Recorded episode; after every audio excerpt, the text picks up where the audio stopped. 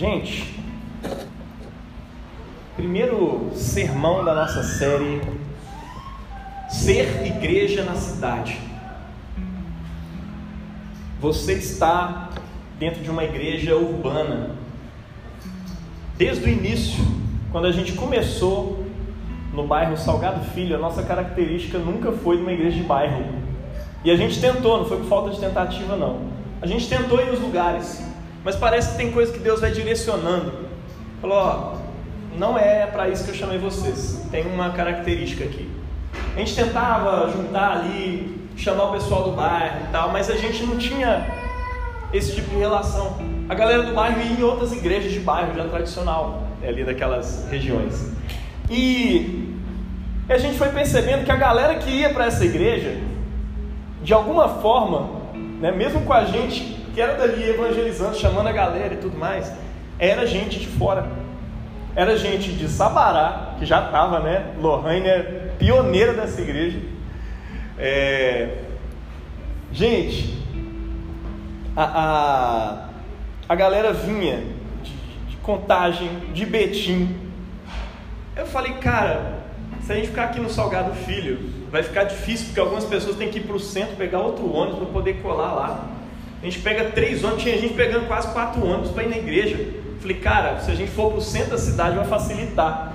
E aí, por causa dessa necessidade, a gente veio parar no centro. E quando eu olhei, eu falei, cara, Deus de alguma forma conduziu a gente para o centro, no coração da cidade, para cumprir um propósito de igreja, de ser igreja aqui nesse espaço. Ele tinha uma missão com isso. E a gente veio parar aqui, não foi por acaso, estava dentro dos planos de Deus. Glória a Deus por isso. E aí quando você vai conversar com os irmãos, ah, tá, você mora aqui perto. Não tem ninguém aqui que mora no centro. Ninguém aqui mora muito perto aqui. Todo mundo mora longe. É gente do Horto, gente de Sabará, gente de Contagem, continua a mesma coisa, né? Só falta gente de Nova Lima para completar aqui os arredores do, do, espaço. Enfim, é... e glória a Deus por isso. Ó, pessoal, eu esqueci a galera de Lagoa Santa, Santa Luzia. O povo vem, cara, de longe, quase uma hora daqui, irmão. Betim, mas o pessoal custa para poder chegar aqui, né? E chega mais perto, mais rápido que quem, quem mora mais perto. Normalmente, a galera que mais, mora mais longe. Cara, isso é uma característica de uma igreja que é a igreja da cidade. Gente que ocupa o espaço da cidade. E a gente vai parar aqui num centro cultural de BH. E graças a Deus a gente é sempre atrapalhado por algum evento cultural que está rolando na cidade, porque o evento acontece aqui no meio mesmo. É virada cultural, Tá, tem corrida do galo também, mas tem outras coisas é, interessantes que acontecem aqui no centro. Tem o duelo de MCs aqui do lado, acontece ali e tal.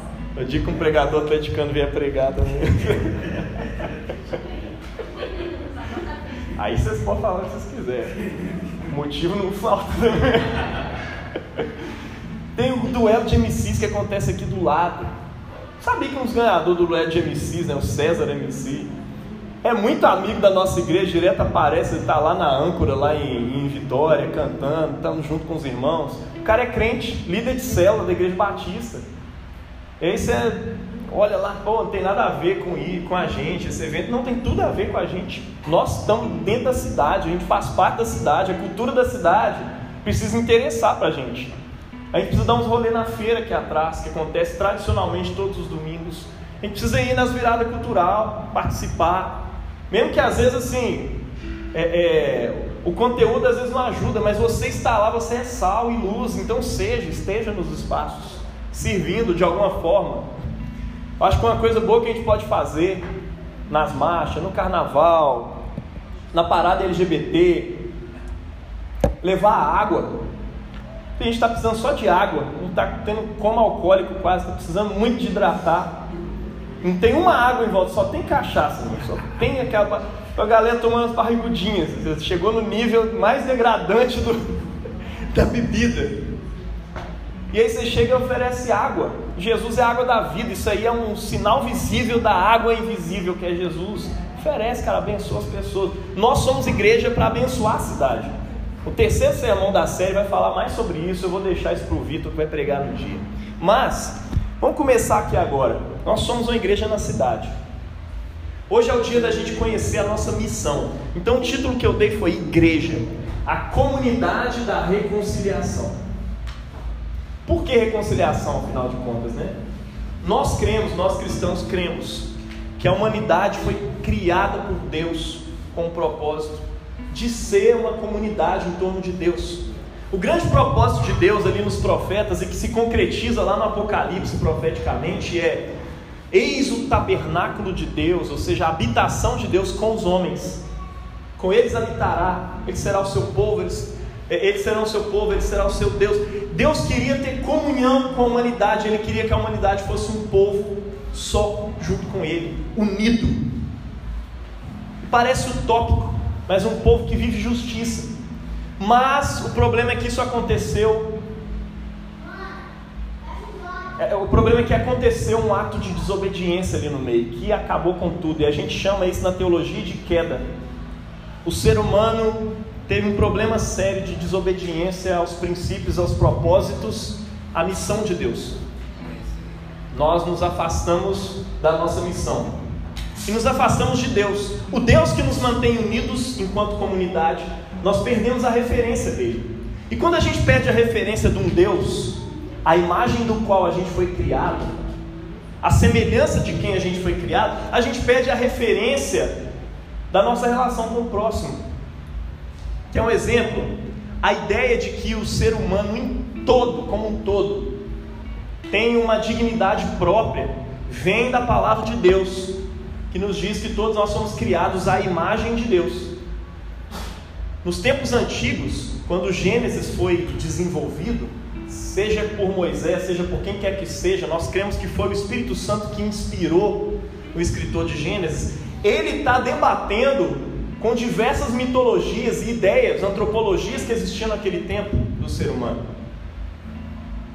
Epopeias e mitologias que diziam que o ser humano foi criado para poder sustentar a existência dos deuses, né? E aí eles tinham que ralar, ralar, ralar e os deuses tinham que trabalhar, na verdade. E aí eles ficam irritados com um deus chato lá e tal, eles matam esse deus e com o sangue deles eles fazem os homens.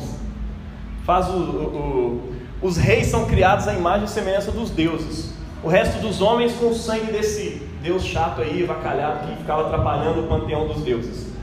E as mulheres foi feito com o resto que sobrou de tudo isso. Isso justificava o fato das mulheres serem inferiores aos homens. Seja as mulheres rainhas, seja as mulheres é, do povo, do campo e tudo mais. A mitologia, a referência religiosa justificava a escravidão, porque o resto dos homens são a imagem daquele Deus ruim lá. Os deuses deram origem aos reis. Então os reis sejam respeitados como deuses. Aí imagina como é que cai numa comunidade que tinha essa referência, esse pensamento. De repente vem Moisés, ou seja lá quem escreveu esse início de Gênesis, dizendo que Deus, conversando consigo mesmo, né, diz: façamos o homem, ou seja, façamos a humanidade, a palavra ali é Adam, não o homem macho, fala a humanidade, façamos a humanidade a nossa imagem, conforme a nossa semelhança. E aí diz que Deus fez o ser humano a sua imagem e a sua semelhança. Homem e mulher os criou. Ou seja, ambos, homem e mulher, são a imagem de Deus. E aí no capítulo 2 isso é destrinchado, né? Tem gente que acha que tem uma ordem cronológica, não tem não. O 2 vai repetir esse negócio. Né? E Deus cria o homem. E aí o, o, a pessoa que escreveu está tentando ser mais pedagógica ainda para trazer aquilo que o Espírito Santo está revelando. Que é o seguinte: Deus põe um sono no homem macho, né? que era o único ser humano na época, né? e aí das suas entranhas, da, da, sua, da sua costela, ele tira um pedaço ali e faz a mulher. Cara, tem gente que usa isso para dizer, nossa, a Bíblia é machista, né? A mulher vem do homem. Tá? Cara, isso naquele tempo caiu como uma bomba num pensamento que achava que a mulher era inferior ao homem. O que esse texto está dizendo, de modo parabólico, alguns, alguns gostam de chamar mitológico, e às vezes mito tem ideia de mentira, mas não tem nada de mentira nisso, né? É, como C.S. Lewis dizia, nós cremos no mito verdadeiro, no mito que realmente é o mito que é real. Nós cremos nisso, né? Não é porque é real que deixa de ser um mito, uma forma mitológica de se fazer referência ao que aconteceu. Que esse mito, o que essa parábola, o que esse texto está dizendo. Crê você que isso é literal ou não? O que esse texto está dizendo é que a mulher é igual ao homem. Falou, foi tirado do mesmo lado. Quem ouvia isso naquele tempo falou: Nossa, isso aí é uma heresia contra os deuses, contra tudo que a gente sabe até hoje. Como assim a mulher do lado do homem? Uai, você falasse que ela foi tirada lá da unha do pé, da sola do pé, tudo bem, mas do lado não. Isso era para aquele tempo uma bomba. Nós temos a, a, ideia. Então, quando o ser humano começa a perder a referência de Deus, começa a se afastar de Deus por desobediência, ele perde a referência da imagem de Deus. E fica a grande necessidade humana, a reconciliação. É a, a palavra para evangelização, a palavra para a missão da igreja, a palavra para Deus ter chamado Adão ali naquele tempo, foi para que ele reconciliasse a humanidade consigo, para que através dele a humanidade fosse reconciliada. E ele vai chamando, e vai chamando Noé, e de repente chega Abraão e fala: Abraão, sai da sua parentela, sai do meio dos teus parentes aí, Vai para uma terra que eu te mostrarei. Por meio de você eu vou abençoar todas as nações da terra. O que, que é isso? Ele está dizendo: olha, eu estou numa missão. E eu estou reconciliando os seres humanos comigo. E você vai ser o grande pai da fé. Porque você vai abandonar os deuses, vai abandonar essa cultura toda e você vai começar uma coisa nova. Pô, Deus não tem nem condição de fazer filho. Tá, mas vem que eu vou te mostrar como é que funcionam as coisas comigo. E através de milagres, Deus vai construindo esse povo e vai ensinando esse povo até que chega Jesus. Esse povo tem fases de juízes, tem fases de reis governando e tudo mais.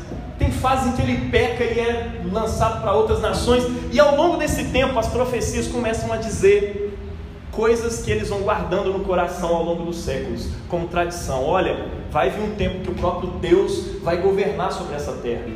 E esse tempo chama reinado de Deus. Deus está reconciliando os homens consigo. E vai ter um Messias lá que vai assentar à destra de Deus e vai receber a adoração dos povos e aquela coisa toda. Eles tinham expectativa e de repente vem Jesus dizendo: Olha, o reino de Deus prometido chegou, o reinado chegou.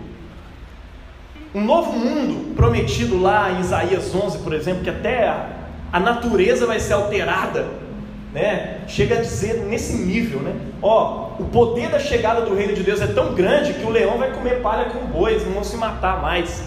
Uma criancinha, né? O Davi vai enfiar a mão no buraco de uma cobra venenosa e ela não vai picar ele. É pesado esse negócio do dia do Senhor. Em outro nome, o reinado de Deus em outros nomes, fim dos tempos e tudo mais. Quando Jesus chega e finca os seus pés na terra, na existência, o Deus encarnado, começa aquilo que a gente chama de fim dos tempos. Ou o dia do Senhor. O dia do Senhor tem a ver com o nascimento de Jesus. Não é só um dia que a gente espera lá do futuro, não. Começou ali. O reinado de Cristo começou ali. O dia que ele é empossado no seu trono, de acordo com a narrativa dos evangelhos, é o dia que ele sobe na cruz e é pregado lá. Porque, da perspectiva do reino de Deus, o maior é aquele que é servo de todos. Quando Jesus sobe naquela cruz servindo todos os irmãos, a narrativa do apóstolo João, do livro de Mateus e tudo mais, é tudo um desfile real até um trono. Ele está tomando o reinado. Eles falam que eles põem uma coroa na cabeça dele. Eles falam que eles vestem ele com um manto púrpura e tudo mais. Quem é que gosta de descrever a desgraça do outro, né? Mas por que, que esses apóstolos colocaram esses detalhes do requinte de crueldade? Porque eles não tinham essa coisa de ficar sensibilizando as pessoas, não. Eles gostavam de exaltar as pessoas e mostrar como elas eram poderosas para que as pessoas se inspirassem naquela pessoa ali. Mas os, evangelistas estão fazendo isso sim, da perspectiva do reino de Deus. Eles estão exaltando Cristo e mostrando como ele merecia a coroa do reino. E o sinal visível dessa coroa poderosa do reino dos céus na cabeça dele era uma coroa de espinhos mesmo. O sinal visível do trono era aquela cruz onde ele foi colocado para morrer fazendo um sacrifício em favor da humanidade. E ali ele se assenta no trono. E então nós chegamos nisso que o, que o André acabou de ler aqui. Estava lá Jesus, depois de ressuscitado, e aí os discípulos começam a levar a sério as coisas que ele falou, porque, poxa, agora ele ressuscitou mesmo. A gente achou que ele tinha sido derrotado, mas ele ressuscitou. Aí ele vira para a galera e dá uma missão. Como um pai que está indo embora e falou: Filho, deixa eu te dar uma última palavra aqui. Alguns se prostraram diante dele, outros duvidaram. E Jesus tem uma palavra para eles: Foi-me dada toda a autoridade no céu e na terra.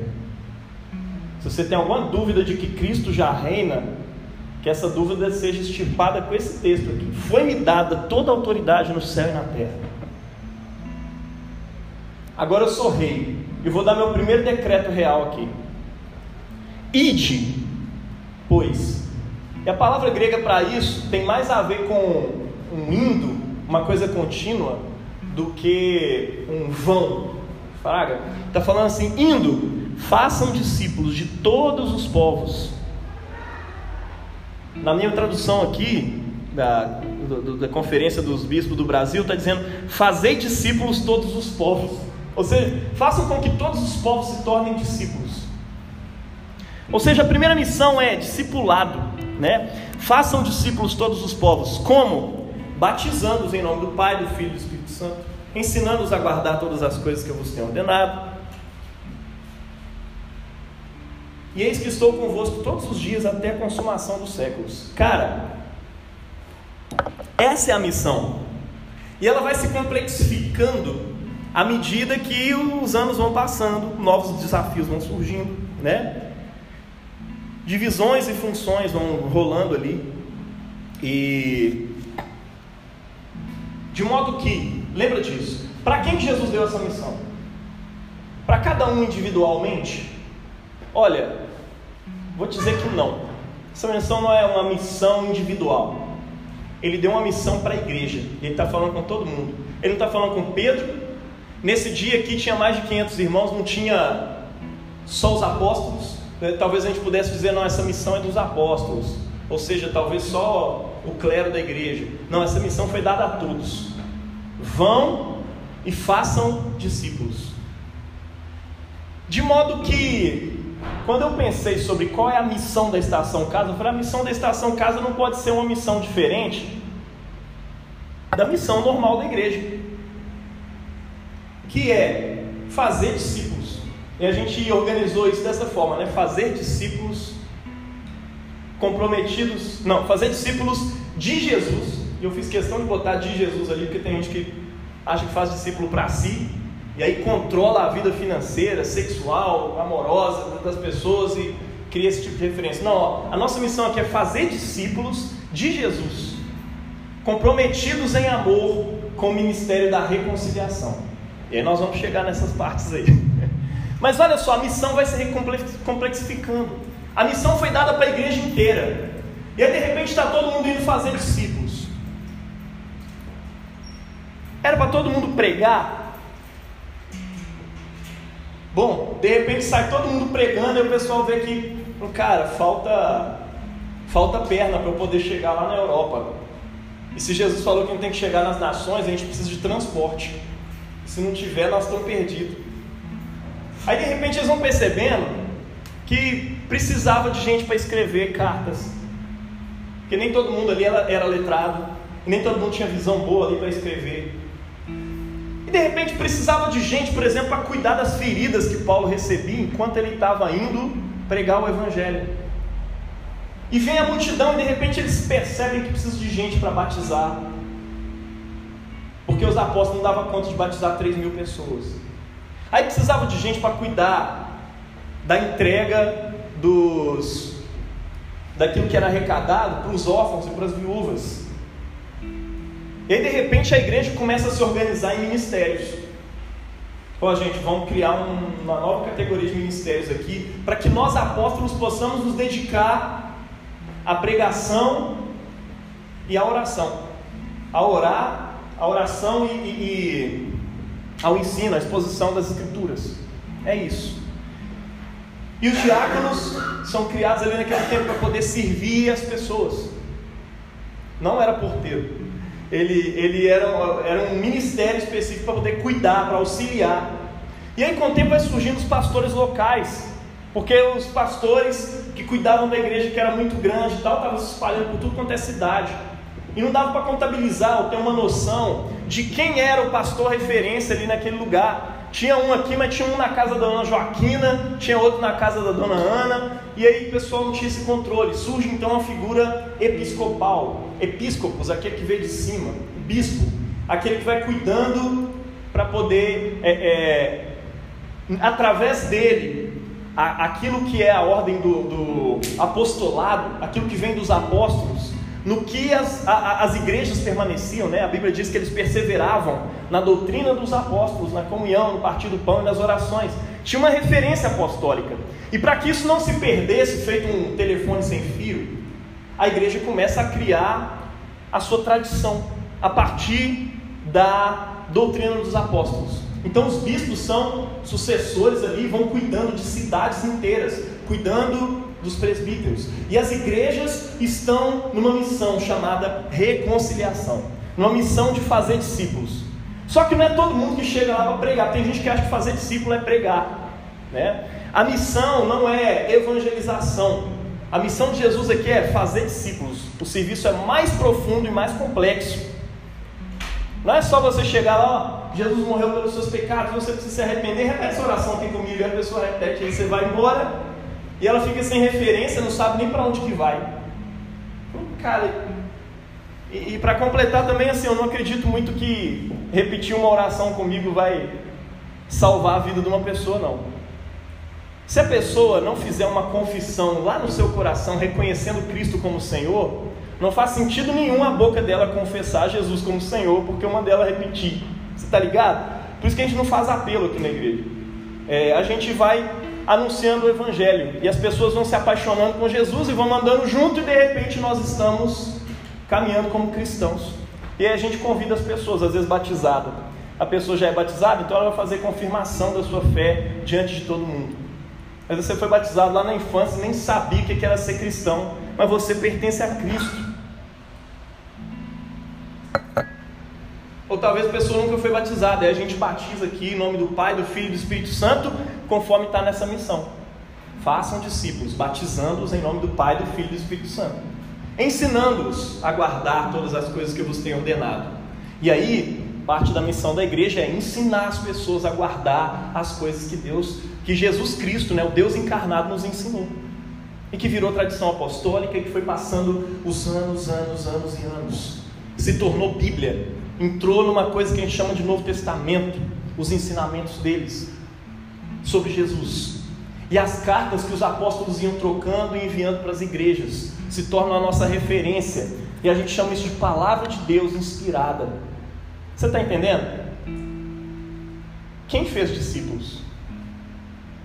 Foi o apóstolo Paulo?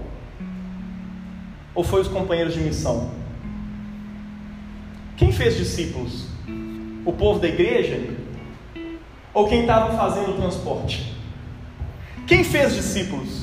Pessoa que estava cuidando das feridas do apóstolo Paulo? Ou Paulo?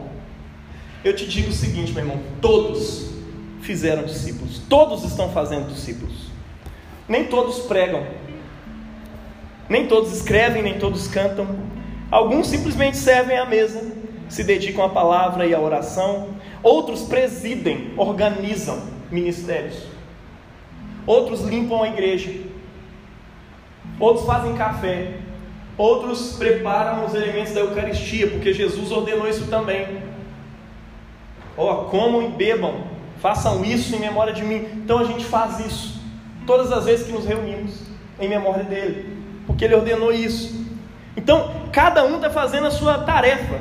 Então segue-se que fazer discípulo não é uma tarefa individual. Porque se todo mundo for fazer discípulo, igual está na cabeça do pessoal, né? eu vou ali, eu tenho que fazer um discípulo, tenho que encontrar alguém que não é cristão ainda e eu vou pregar ele desde o início e vou fazer um discípulo. Não, essa não é a missão, embora pareça ser, não é.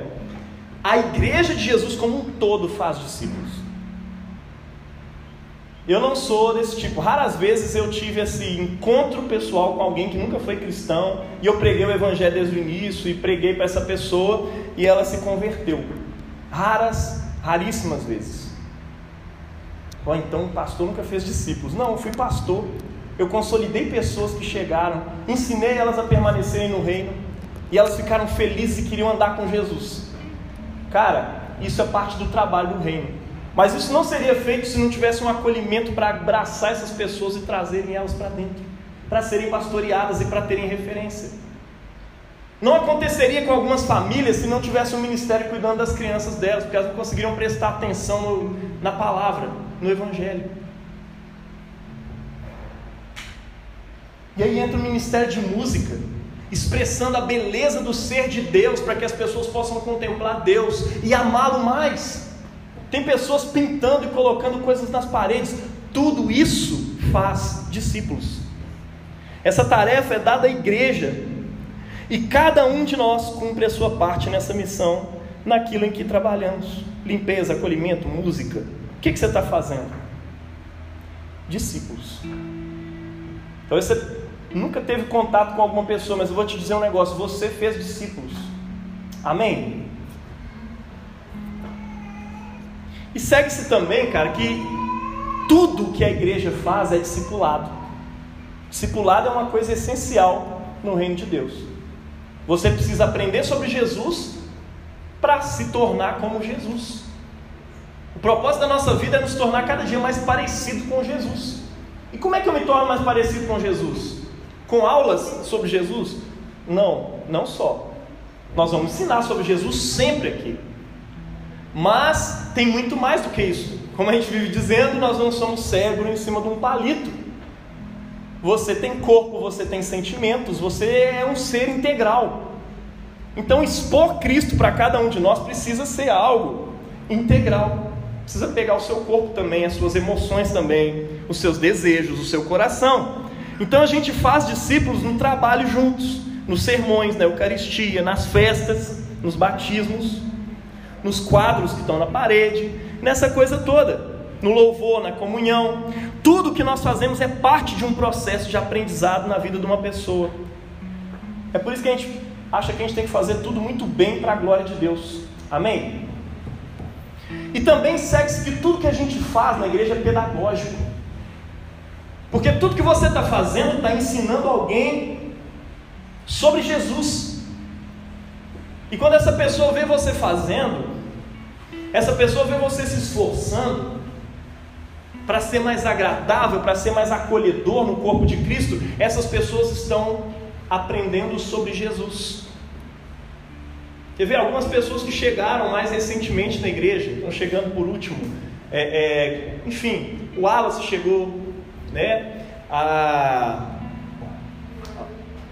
a, a, esqueci o Cara, isso não deveria acontecer com a minha cabeça, mas acontece muito. É? A, a Stephanie, perdão, viu, Stephanie? Eu estou lembrando a Sofia, não estou lembrando a Stephanie. Toda hora eu vou falar, falar a Sofia, perdão, viu, Stephanie?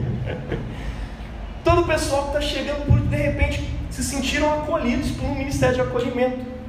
E nós somos, de acordo com a palavra de Deus, o corpo de Cristo, certo? Nós estamos sendo acolhidos dentro do corpo de Cristo estamos aprendendo algo sobre Jesus.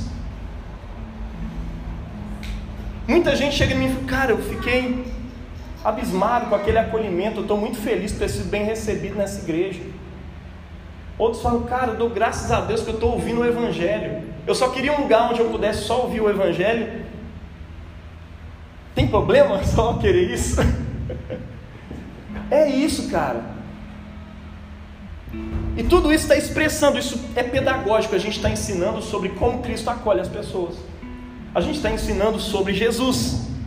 O que a nossa igreja transparece sobre Jesus em cada uma das suas ações, ministérios, eventos, sermões, séries de mensagens, estudos, música. Por exemplo, a forma como os músicos cantam e tocam está comunicando algo sobre a beleza, da grandeza de Deus. E aí você Faz isso sem uma aula de doxologia. pessoas veem a, a, a beleza do louvor, claro, na humildade daquilo que a gente tem para fazer. Por exemplo, hoje a gente estava sem um contrabaixo, está aqui com violão e uma bateria. Nossa meta é chegar depois ter uma guitarra, tem umas outras coisas, violino, uns negócios que a gente gosta muito, sanfona, porque a gente é brasileiro, né? A gente quer ter mais coisa brasileira aqui. Menos referência de fora e mais referência daqui. E talvez a gente criar referências de adoração, para entregar para Jesus uma adoração brasileira, Belo Horizontina, tá entendendo? É uma diversidade de louvores. A gente precisa disso. Essa, esse é o nosso chamado, porque de acordo com a palavra, lá no final dos tempos, as nações vão trazer suas riquezas a Cristo. E não são riquezas materiais, ouro, prata, porque não vai fazer sentido nenhum para Jesus aquilo ali. Mas vão trazer a sua riqueza. Que riqueza é essa, meu irmão? São riquezas culturais mesmo, daquilo que as nações são, daquilo que faz parte da cultura dos povos. É a capoeira sendo trazida ali como adoração a Jesus. Amém? Taxinha. É o rock and roll brasileiro sendo oferecido como adoração. É o pano de prato mineiro. É o copo lagoinha sabe, sendo trazida ali para a glória de Deus, porque são coisas que expressam a beleza de Deus em cada uma das culturas e Jesus vai receber isso como adoração, de acordo com o livro de Apocalipse.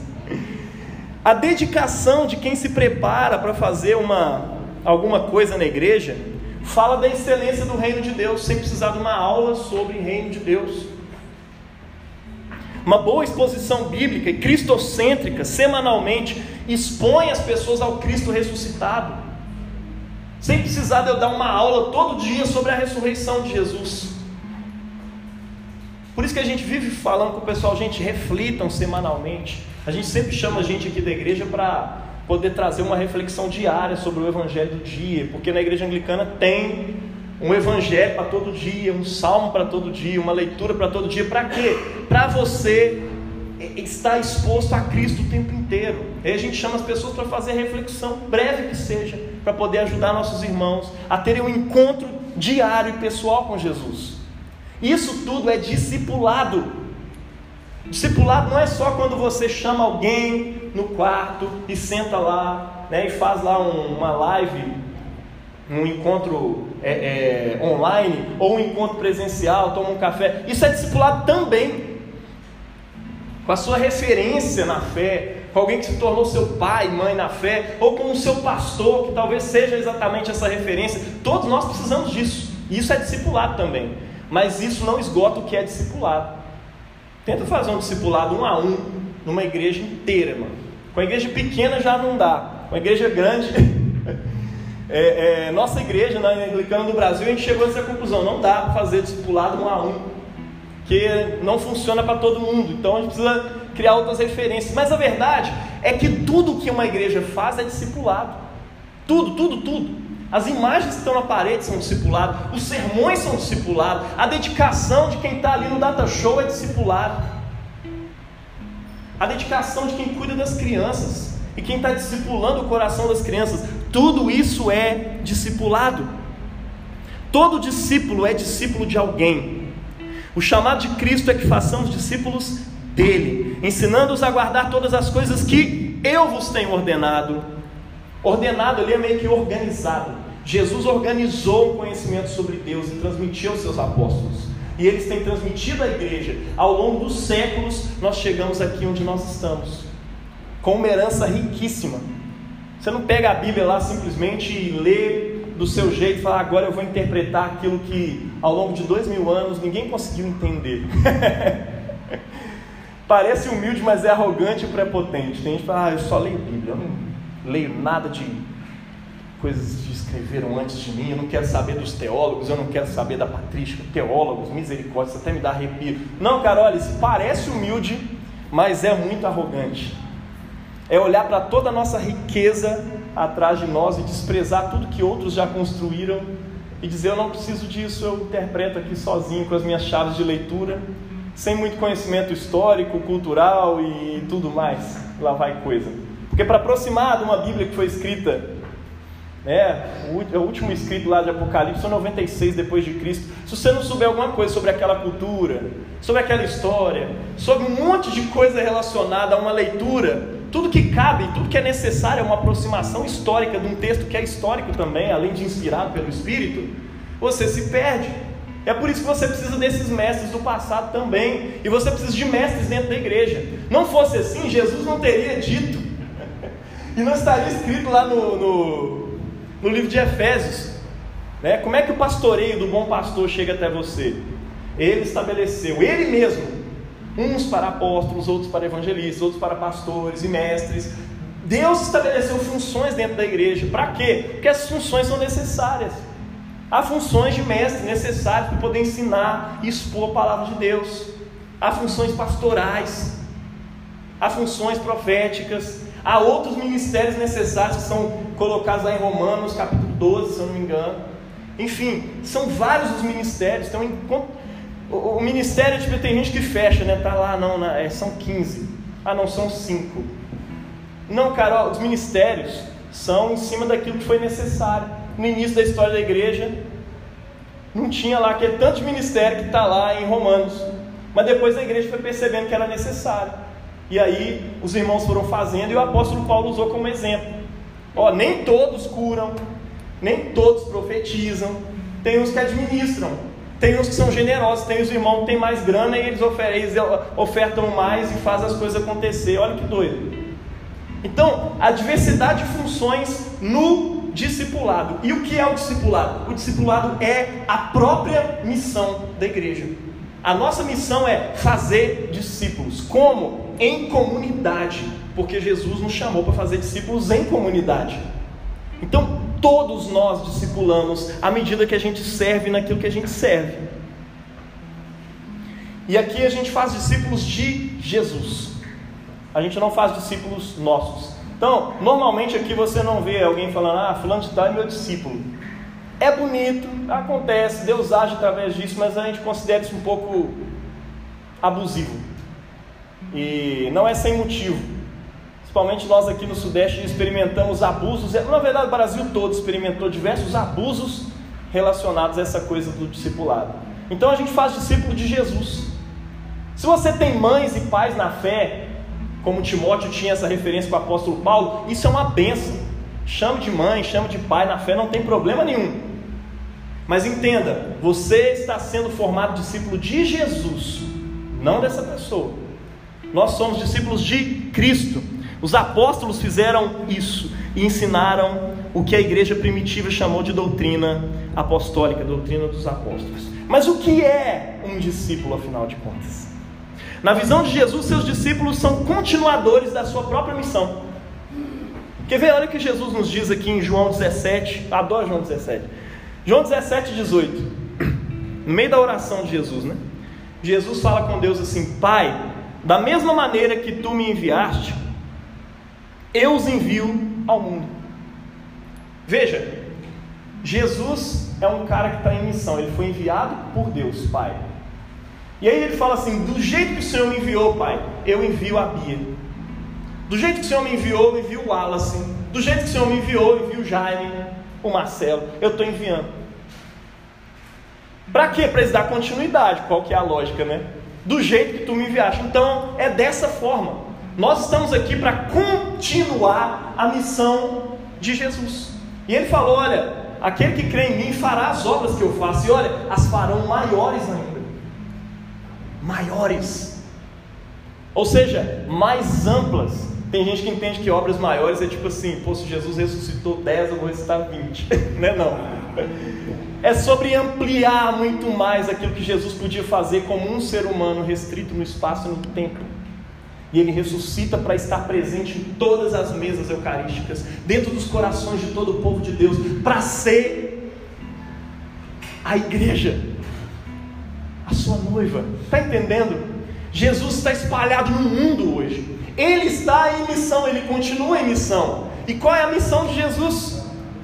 Reconciliar o mundo com Deus e formar em torno dele uma família de diversos filhos de Deus parecidos com Jesus. Está entendendo? É interessante como é que conecta com a semana passada, né, falando sobre a entrada dos povos para dentro da comunidade do povo de Deus. Lindo isso.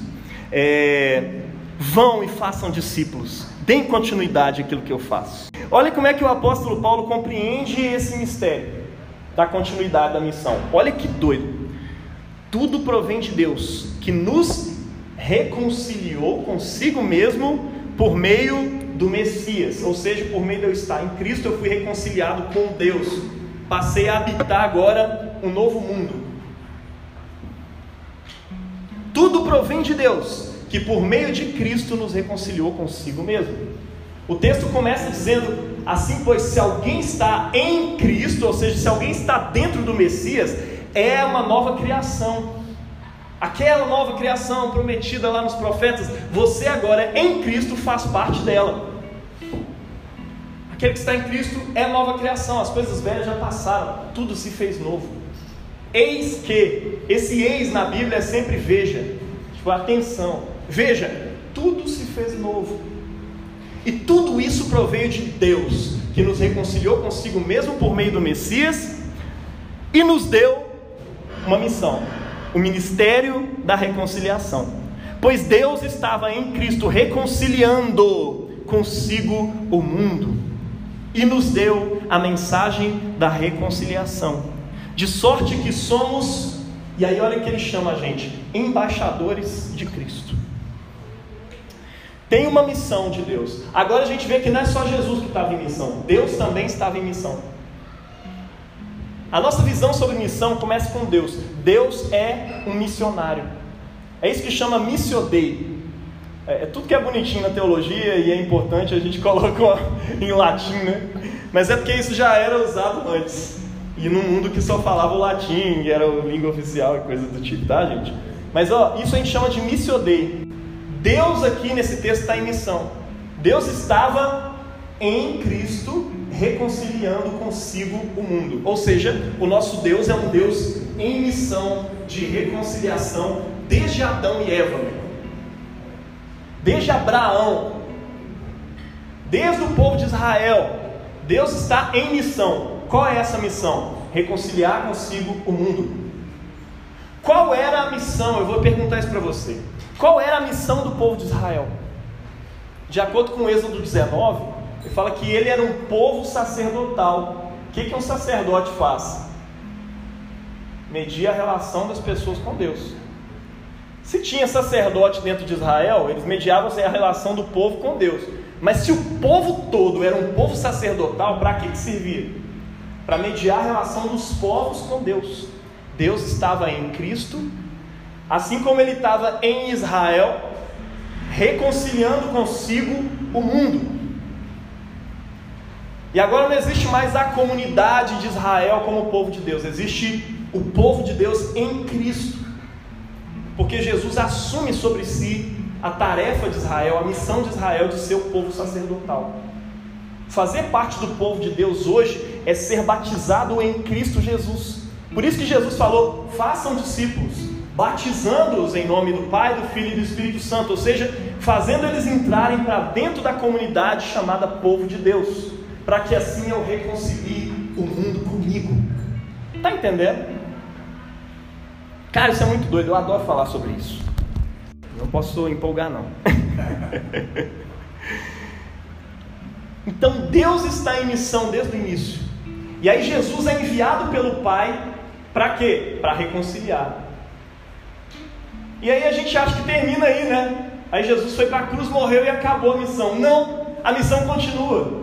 E o apóstolo Paulo está dizendo uma terceira coisa: assim, Deus está em missão, Jesus está em missão, e agora eu e você estamos em missão. Olha, ele estava em Cristo reconciliando com o mundo, o mundo consigo, e nos deu o ministério da reconciliação. Caraca, velho, o próprio ministério de Deus foi dado para mim e para você. Essa é a missão da igreja: reconciliar o mundo com Deus, em nome de Deus, através da mensagem da reconciliação. De sorte que nós somos chamados de quê? Embaixadores. Embaixador, cara, é alguém que age em nome de um país num outro lugar. Você age em nome do céu aqui na terra. Amém. Amém. Nós somos embaixadores. O seu país, a sua nação, é o próprio Cristo. Jesus é a sua nação, porque você habita nele e ele habita no céu dos céus, acima de todo principado e potestade. Estando com ele, nós também habitamos lá. Amém? Essa é a sua missão, essa é a minha missão. E nós realizamos ela em quem, cara? Em Cristo. O seu país é o próprio Cristo. Foi em Cristo que a gente foi regenerado por uma nova semente. Nós temos uma nova origem. Portanto, nós compartilhamos da missão coletiva da igreja: reconciliação. Essa é a nossa missão. É incogitável você pensar em ser filho de Deus, em ser um cristão e não aceitar o fato de que você está em missão, porque você foi colocado para dentro de um corpo em missão, que é Jesus. Você foi colocado para dentro de um povo que tem inerente dentro de si uma missão, que é reconciliar o mundo com Deus, ser sacerdócio real, que é aquilo que o apóstolo Pedro fala no Novo Testamento, que não é nada novo, já estava lá a missão do povo de Israel. Vocês são raça eleita, sacerdócio real, nação santa, povo de propriedade exclusiva de Deus, a fim de proclamar as virtudes daquele que vos chamou das trevas para a sua maravilhosa luz. É isso que nós somos chamados a fazer como igreja. Nós somos chamados a anunciar as virtudes de Deus para esse mundo. Estar em missão, meu irmão, é estar em Cristo. Estar em Cristo é estar em missão. A coisa mais horrorosa desse mundo não é a morte, mas é uma vida sem missão, uma vida sem propósito, uma vida sem sentido. Talvez tudo que você precisa hoje é encontrar um sentido para a sua existência. Eu vou te dizer, o sentido da sua existência está em Jesus. Está em fazer parte desse povo, dessa comunidade universal, católica, apostólica, inclusive, porque ela é chamada para ir. Por isso que a gente colocou na nossa declaração de missão, né? É, é fazer discípulos de Jesus comprometidos em amor com o ministério da reconciliação.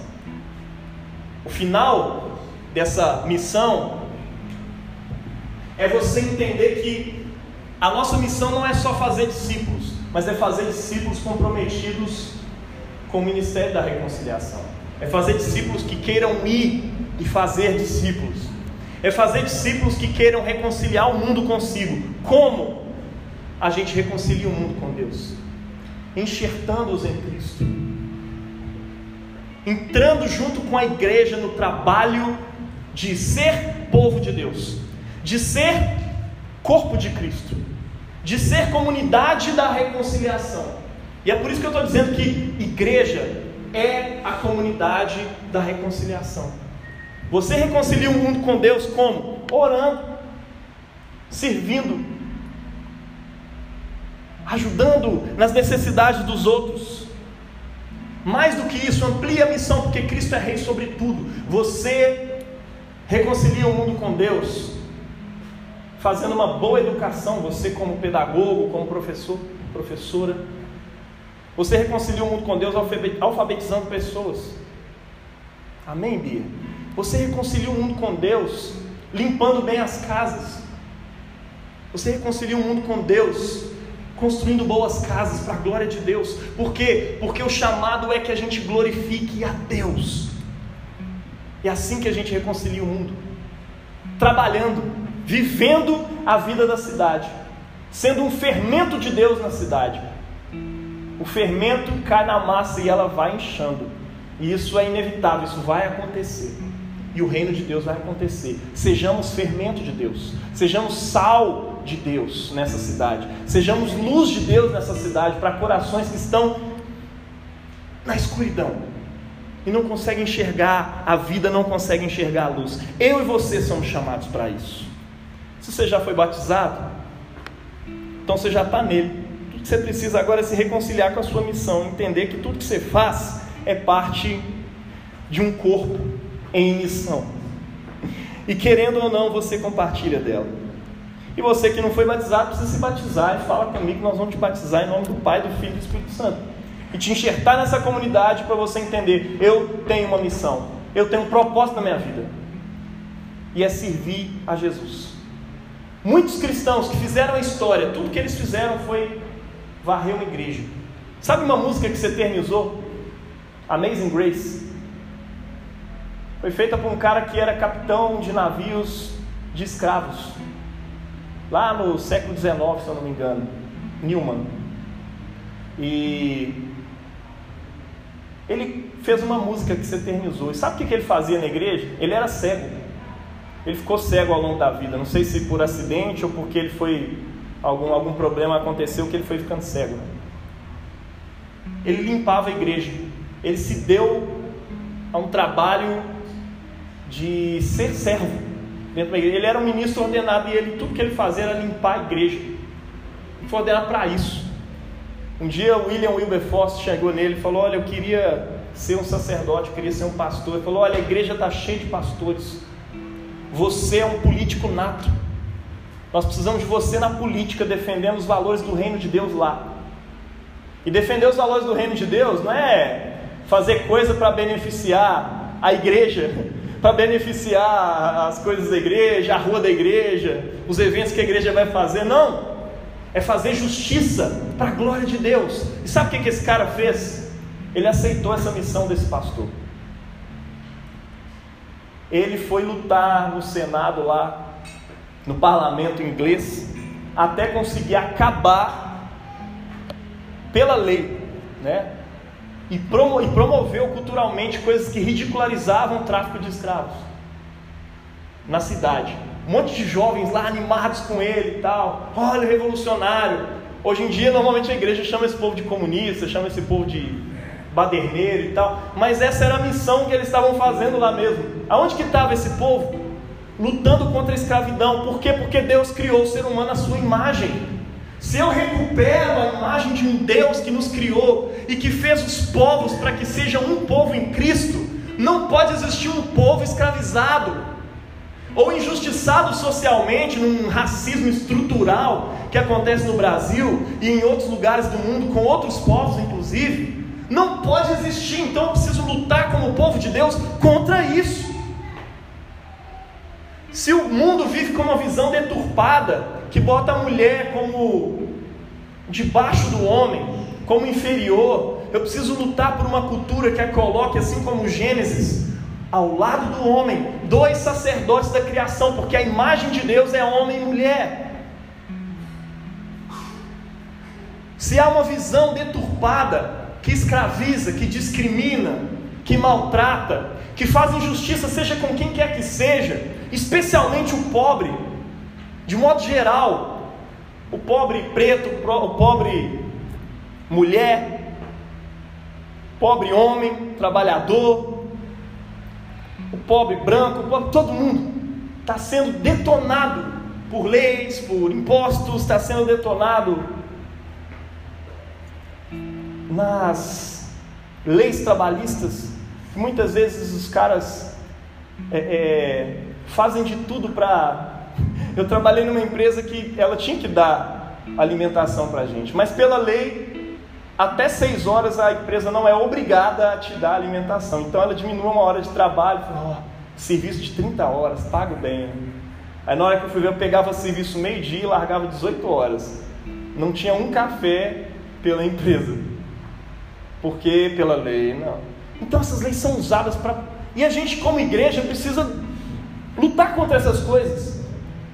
Como diz a palavra lá, os profetas chamam a gente para isso. Olha, levante a voz em favor do oprimido. Maldito aquele que compra as terras porque tem poder e vai cercando e faz o pobre depender dele e torna-se uma mão de obra desse cara, se torna um escravo porque ele é dono de tudo. Quem lutava contra essa propriedade privada de meios de produção não foi ideia nova de Karl Marx, não, isso está lá nos profetas. Está entendendo? A igreja precisa levantar como voz profética contra isso. Nós somos missionários em nome de Deus. Assim a gente reconcilia o mundo com Deus, como igreja na cidade. Tudo que você precisa é fazer parte desse povo. Tudo que você precisa é estar em Cristo. E eu termino dizendo isso para você. Esteja em Cristo, se reconcilie com o fato de que você faz parte de um corpo em missão. Amém? Glória a Deus.